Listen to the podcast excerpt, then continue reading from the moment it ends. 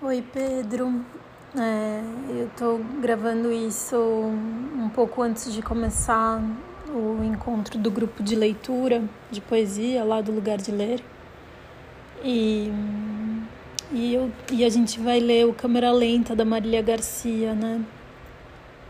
Então eu escolhi um poema desse livro porque eu acabei relendo esse livro recentemente e também lendo um pouco dos outros livros que ela publicou antes desse. E ela foi muito assim, os livros dela, né, foram muito importantes assim para mim enquanto eu estava decidindo se ia começar a escrever né, poema, enfim. É, foi e é, né, uma referência assim importante para mim. Então eu escolhi e como a oralidade né, é muito importante, a, a coisa de, de escutar o poema sendo dito, né, é importante assim no trabalho dela. Eu escolhi um poema que chama De Cima.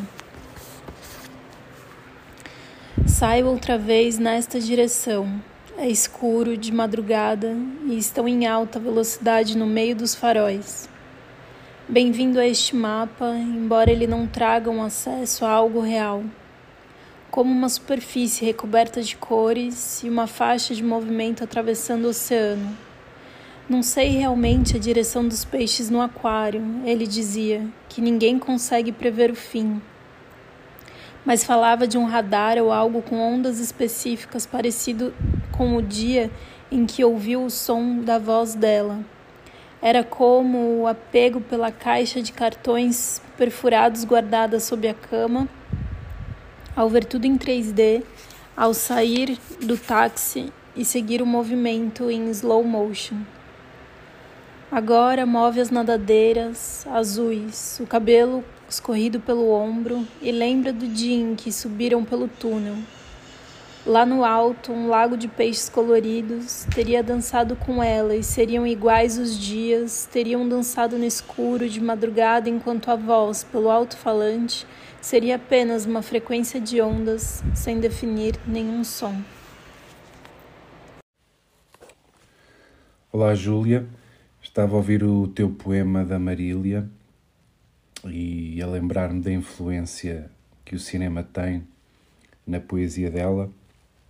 E como tenho uma cabeça bem tortuosa, lembrei-me deste poema do Ron Paget que se chama A Bebida. Interessam-me sempre as pessoas que nos filmes acabaram de levar com uma bebida na cara. Às vezes reagem com uma fúria descontrolada, mas às vezes, e são as minhas favoritas, não mudam de todo de expressão. Em vez disso, levantam um lenço ou um guardanapo e calmamente limpam com toques suaves o líquido ofensivo enquanto o atirador se levanta num salto e sai derrompante. As outras pessoas à mesa ficam compreensivelmente incomodadas. Uma mulher inclina-se, coloca a mão na manga do casaco de um homem e diz: David, sabes que não fez por mal. David responde: Sim, mas num tom ambíguo, a resposta adulta perfeita. Mas agora a orquestra recomeça a tocar música dançante agradável e animada e a sala volta a ser como antes. Contudo, no parque de estacionamento, Elizabeth está a pegar fogo ao carro de David. Sim, este é um filme contemporâneo.